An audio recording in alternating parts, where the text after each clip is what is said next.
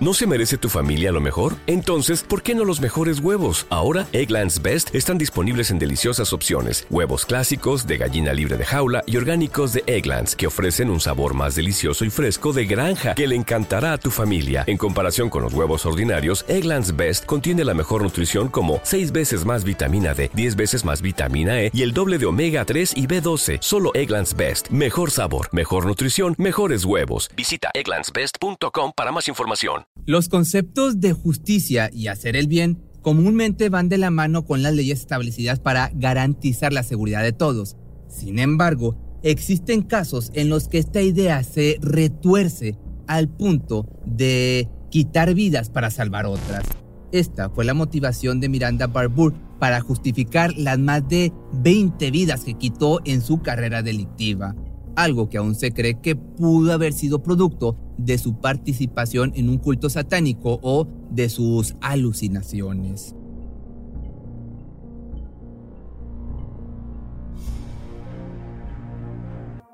La mañana del 12 de noviembre del año 2013, los habitantes de Port Trevorton, Pensilvania, quedaron completamente en shock tras encontrar un cuerpo sin vida justo detrás de un basurero de la avenida Catawissa, solo a un par de manzanas de distancia del domicilio de la víctima. Los vecinos no dudaron en llamar de inmediato a las autoridades, que al llegar a la escena se dieron cuenta de que el cadáver había sido colocado en el sitio, lejos del lugar donde perdió la vida. Además de esto, encontraron una cartera con una identificación a nombre de Troy La Ferrara. Pronto descubrieron que La Ferrara o La Ferrara era un hombre de 42 años, casado y padre de dos niñas menores.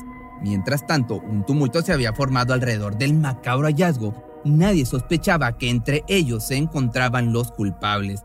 Además de la identificación, los detectives recuperaron un teléfono celular perteneciente al hombre.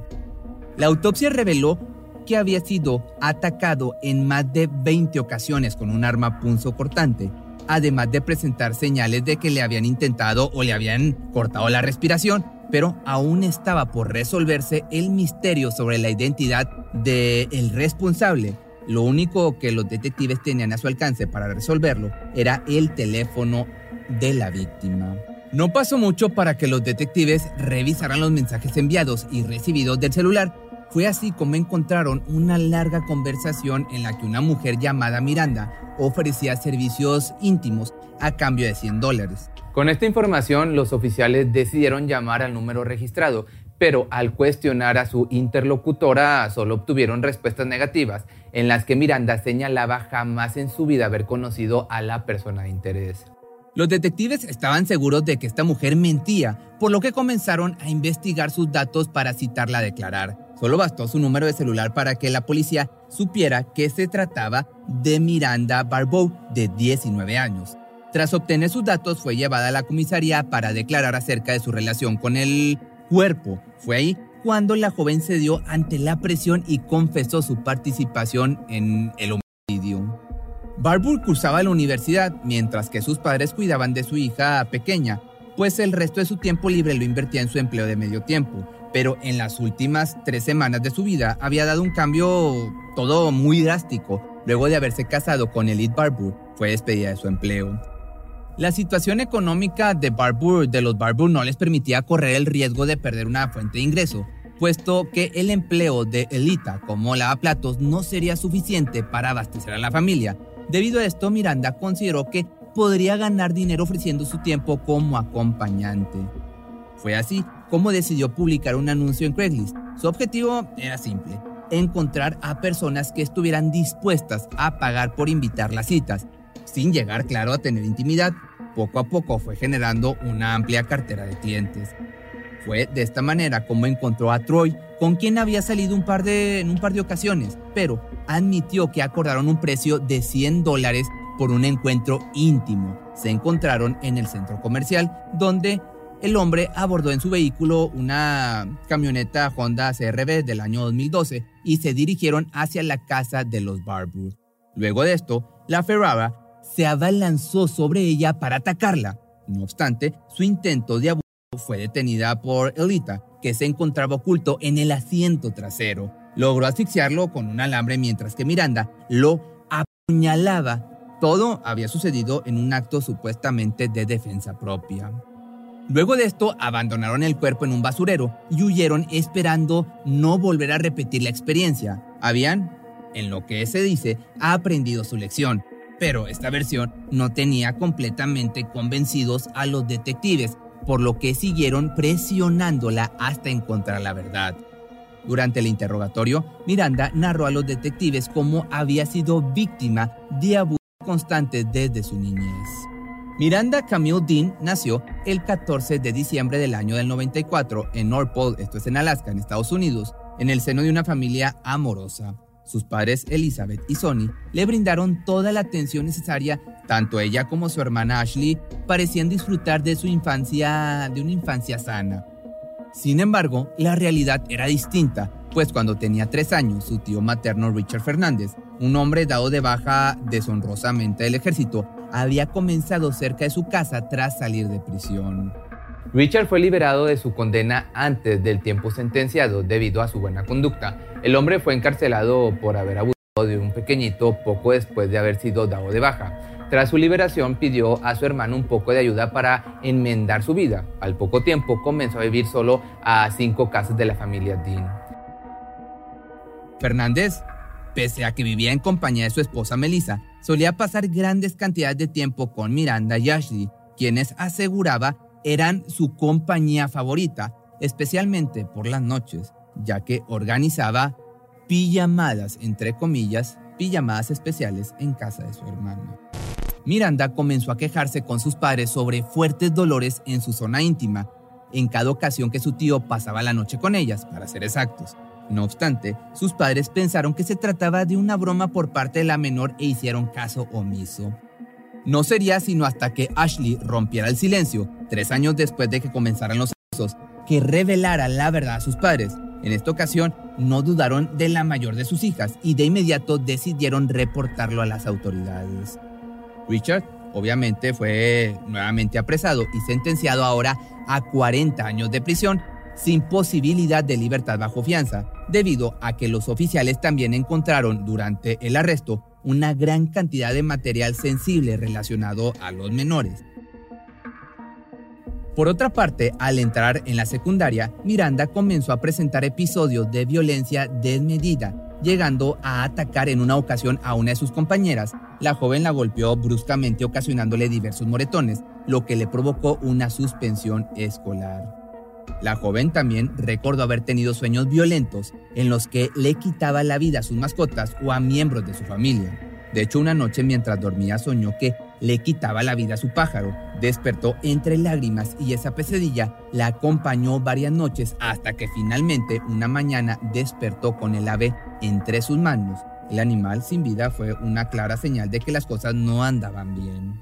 La rabia e impotencia se fueron apoderando de ella hasta que un día a la edad de 12 decidió huir de casa.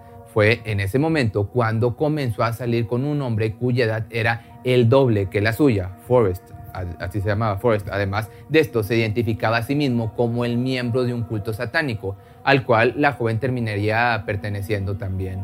Pese a que duró solo un par de meses fuera de la casa, al volver, la familia notó un gran cambio en la actitud de Miranda, que ahora presentaba arrebatos violentos y en una ocasión incluso llegó a amenazar a su hermana con un objeto afilado. Sus padres, al enterarse, la enviaron a una institución psiquiátrica donde pasó unas semanas hospitalizadas. Luego de ser dada de alta, tuvo que afrontar la separación de sus padres y el abandono de su madre, por lo que desarrolló una fuerte adicción a los estupefacientes y diversos tipos de sustancias nocivas. Todo esto a la corta edad de 13 años. A esa misma edad cometería o quitaría su primera vida. Miranda señaló que un hombre le debía dinero a Forrest, por lo que ella lo atrajo a un callejón donde su pareja le esperaba. Tan pronto se acercaron a una zona oscura, un disparo rompió el silencio y el cuerpo del deudor cayó al instante. Pero el hombre aún mostraba señales de vida, por lo que Forrest entregó el arma a la joven para que terminara el trabajo. Ese mismo año, ahora fue usada íntimamente por varios miembros del culto, quedando embarazada en el proceso. Semanas más tarde, dado que sus abusadores no querían dejar señal alguna de sus acciones, la ataron a una mesa donde la forzaron a ingerir diversas sustancias y medicamentos que le provocaron vómitos, además de la interrupción del embarazo. Tras recuperarse, Miranda intentaría abandonar el culto, pero para su infortunio, la respuesta que obtuvo por parte de su pareja, y aparte líder, es que la única manera en que podría librarse de ello sería sin vida, o permitiendo que todos los miembros de la secta tomaran turnos para aprovecharse de ella. De esta manera, nuevamente experimentó la brutalidad de primera mano. Una vez libre de sus ataduras, a los 17 años, la joven caería en una espiral de adicciones y excesos que no se detendrían hasta su captura. Entonces decidió huir de Alaska, no sin antes tomar venganza de una mujer cuya principal actividad económica era ofrecer los servicios íntimos de sus hijos. Cansada de la situación, decidió ayudar a los pequeños acompañada de un hombre, fue a la casa de la mujer donde ambos le suministraron una fuerte cantidad de sedantes, la llevaron a una zona apartada del bosque para hacerla sufrir. Finalmente, la hicieron en partes, quemaron sus restos y enterraron lo poco que quedó de ella en la nieve. Miranda pasaría los siguientes meses recorriendo diversas regiones de Estados Unidos, atacando a quienes creía que merecían perder la vida. De hecho, otra de sus víctimas fue un hombre en Texas que se había acercado a ella pensando que era menor de edad. Luego de acordar un encuentro íntimo y llevarlo a cabo, le quitó la vida en una habitación de hotel. Luego de vivir un tiempo en Texas, se trasladó a Florida, donde comenzó a trabajar como bailarina en un club nocturno. Sin embargo, tuvo que huir del estado luego de que uno de los guardias de seguridad intentó atacarla y ella le quitó la vida.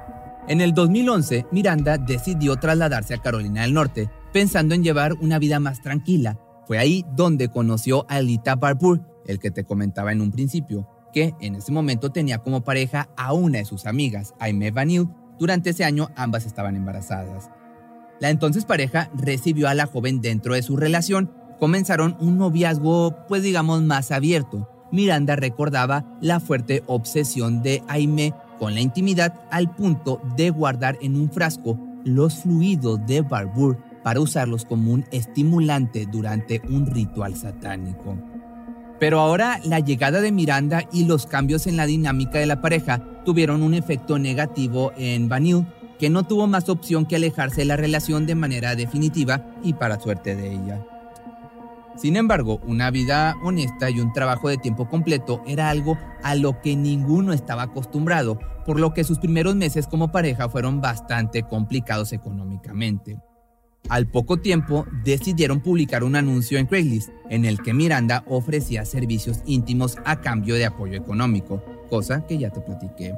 Fue en este punto y en lo que nos habíamos quedado cuando nuevamente se vio forzada a narrar el homicidio de Troy LaFerrara, que la verdad salió a la luz.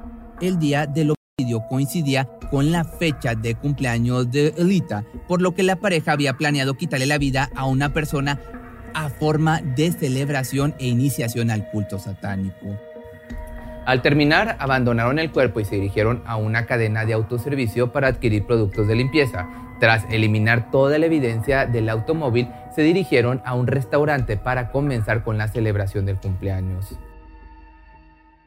Cuando regresaban a casa, luego de pasar toda la noche de fiesta, encontraron la zona donde dejaron el cuerpo acordonada y rodeada de policía. Así que, de esta manera, tras confesar la verdad, los detectives arrestaron a la pareja y la hija de Miranda fue puesta en adopción donde sus abuelos reclamaron la custodia. La pareja fue llevada a juicio, donde ambos aceptaron un acuerdo como culpables de homicidio en segundo grado en el año 2015, para de esta manera evitar ser enviados al corredor para que les dieran cuello. Durante el proceso, Miranda señaló en repetidas ocasiones su condición como asesina en serie, mencionando además que podría señalar el lugar exacto en que se deshizo de los cuerpos de sus más de 22 víctimas. He matado a docenas de personas, tal vez poco menos de 100. Dejé de contarlos después del 22. Esto fue lo que declaró durante el proceso. Sin embargo, los detectives contactaron a sus homólogos de otros estados y no pudieron confirmar esta versión de los hechos. De todos los crímenes confesados solo existía evidencia Por otra parte, Sonny Dean, padre de Miranda, señaló en repetidas ocasiones que su hija tenía tendencias mitómanas y manipuladoras, por lo que dudaba fuertemente de las palabras de la joven. Esto fue respaldado por su madre y su hermana, que añadieron el comportamiento psicopático de la joven a la lista de posibles malestares. Además de esto, los detectives no encontraron pruebas de que hubiera cometido algún otro crimen, mientras que la policía de Alaska señaló que no se habían registrado ataques de cultos satánicos en la entidad durante una gran cantidad de años, dejando a la joven como una mentirosa frente a las autoridades.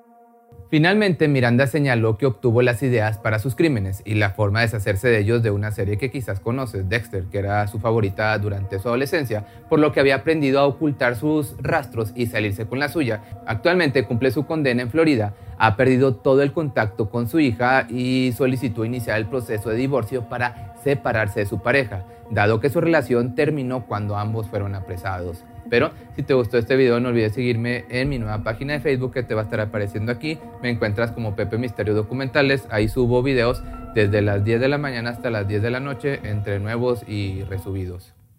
Cuando el tráfico te sube la presión, nada mejor que una buena canción. Cuando las noticias ocupen tu atención, enfócate en lo que te alegra el corazón. Y cuando te sientas mal, un buen médico te ayuda a sanar. Sabemos que mantener tu salud es tu prioridad, también es la nuestra en Kaiser Permanente, donde trabajamos juntos para cuidar de todo lo que tú eres. Kaiser Permanente, para todo lo que tú eres. Kaiser Foundation Health Plan of the Mid-Atlantic Stay Inc., 2101 East Jefferson Street, Rockville, Maryland 20852. ¿Te preocupas por tu familia? Entonces, ¿por qué darles solo huevos ordinarios cuando pueden disfrutar de lo mejor? Eggland's Best, los únicos huevos con ese delicioso sabor fresco de granja, además de la mejor nutrición, como 6 veces más vitamina D, 10 veces más vitamina E y 25% menos de grasa saturada que los huevos regulares, además de muchos otros nutrientes importantes. Así que, dales los mejores huevos. Eggland's Best. Mejor sabor, mejor nutrición, mejores huevos.